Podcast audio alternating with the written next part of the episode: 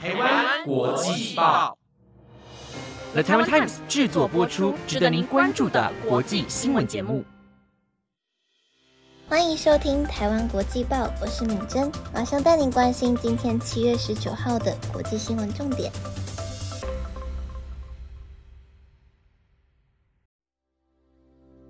各位听众朋友们，晚安！马上带您关心今天的新闻重点，包括。俄罗斯无人机攻击乌克兰港口基础设施受创，微软获准并购动视暴雪前，巴菲特早已减持持股。日本、法国首度战机联合训练，法将派标风战机参加，四十二年来首次美俄亥俄级战略核潜舰重返南韩。联合国指挥部表示，美国游客图越界进入北韩遭拘押。那如果你对以下新闻有兴趣的话，就请你继续收听下去吧。首先带您关心的第一则新闻是，俄罗斯无人机攻击乌克兰港口基础设施受创。俄罗斯拒绝延长允许乌克兰透过黑海出口谷物的协议后，乌克兰官员今天表示，俄罗斯无人机和飞弹对乌克兰南部海岸发动一波攻击。毁损港口和工业基础设施。根据法新社报道，乌克兰南方司令部在声明中表示，六枚从敖德萨黑海水域发射的口径飞弹被防空系统摧毁。声明指出，二十一架伊朗制见证者无人机也在从敖德萨地区海上接近时被摧毁。这份声明没有具体说明港口基础设施或民宅的确切位置，但表示一名老人在家中受伤，正在接受治疗。乌克兰南部的敖德萨是海运码头所在地，这些码头对于俄乌黑海谷物倡议十分重要。乌克兰尼古拉耶夫州州长维塔利金表示，南部港口城市尼古拉耶夫的一处工业设施在夜间遭到攻击，随后发生火灾，后来已经扑灭火势，没有人员伤亡。接下来下一则新闻带你关心的是，微软获准并购动视暴雪前，巴菲特早已减持持股。当美国联邦法官同意微软可完成对游戏制造商动视暴雪六百八十七亿美元的并购案之际，股神巴菲特旗下伯克夏海瑟威早在第二季时已经出售所持动视暴雪的七成股份。看似错失了一些收益。伯克夏海瑟威公司昨天向监管机构提交文件，指出伯克夏六月三十日持有动视暴雪约一千四百七十万股，占百分之一点九，价值十二点四亿美元，低于三月三十一日所持的四千九百四十万股，占百分之六点三。这份文件并未讨论出任何的出售价格，也没有讨论伯克夏是否在七月购买或出售动视暴雪的股票。根据路透社报道，伯克夏对动视暴雪的投资是一种套利形式。对于监管机构批准微软 Xbox 游戏机业务与动视暴雪的合并案，巴菲特认为投资人态度过于悲观。美国联邦贸易委员会曾申请暂时阻止微软收购拥有《决胜时刻》和《糖果传奇》等游戏的动视暴雪。此案在本月十一日遭到美国联邦法官驳回，对微软的收购案开绿灯。根据申报文件，波克夏手上所剩的动视暴雪股份有一千四百六十五万八千一百二十一股，这与波克夏开始买进之前的规模完全相同。这显示出了巴菲特早在法官同意并购案之前，已先退出了套利压注，波克夏因此失去了一些利得。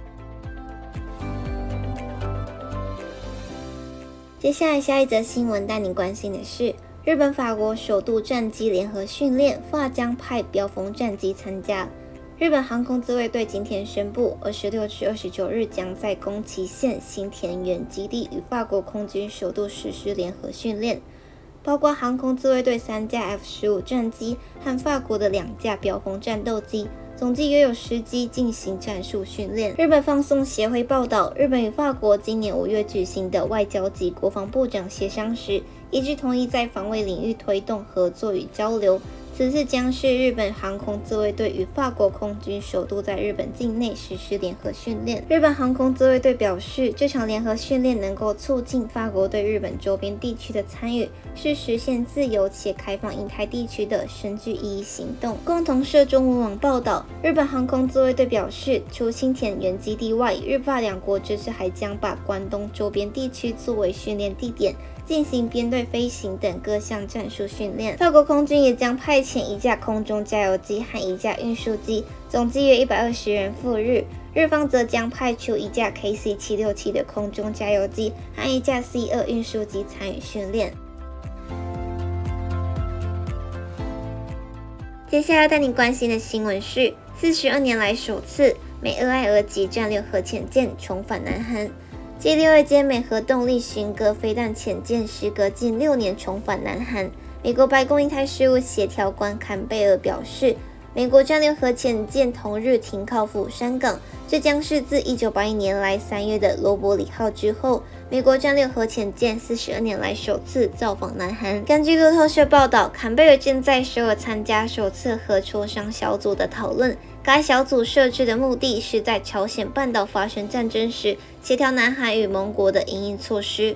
坎贝尔没有交代停靠南韩的是哪艘战略的核潜舰。此前，美国国防官员透露。该艘的潜舰呢为核爱核级战略核潜舰，属弹道飞弹战略核潜舰，配备的二十枚弹道飞弹最多可搭载八十颗核弹头，只需要一艘就能够毁灭北韩。据悉，暂时停靠南韩基地的战略核潜舰长十七公尺，宽十二点八公尺，排水量为一万八千七百五十吨，属于美国潜舰中最大的俄亥俄级战略核潜舰。有观察认为，四月十八日驶入关岛基地的缅因号战略核潜舰有可能是主角。美国现役十四艘战略核潜舰均是俄亥俄级，其中有八艘部署在太平洋。每艘战略核潜舰设施搭载二十四枚神叉级二型第五潜射弹道飞弹，每枚飞弹配备多个核弹头。但美俄新削减的战略武器条约限制，目前最多搭载二十枚飞弹。美国总统拜登与南韩总统尹锡悦今年四月发表华盛顿宣言，